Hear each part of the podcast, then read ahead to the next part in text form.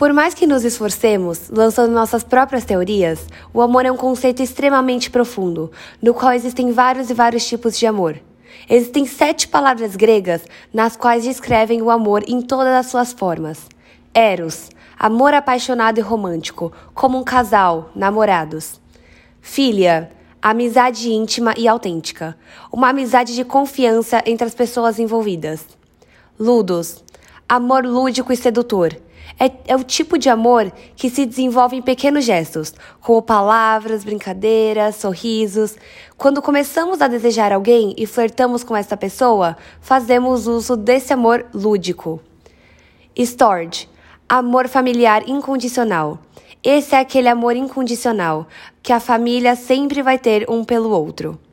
Filáutia amor próprio, sentimento de dignidade, estima ou respeito que cada um tem por si mesmo. Pragma.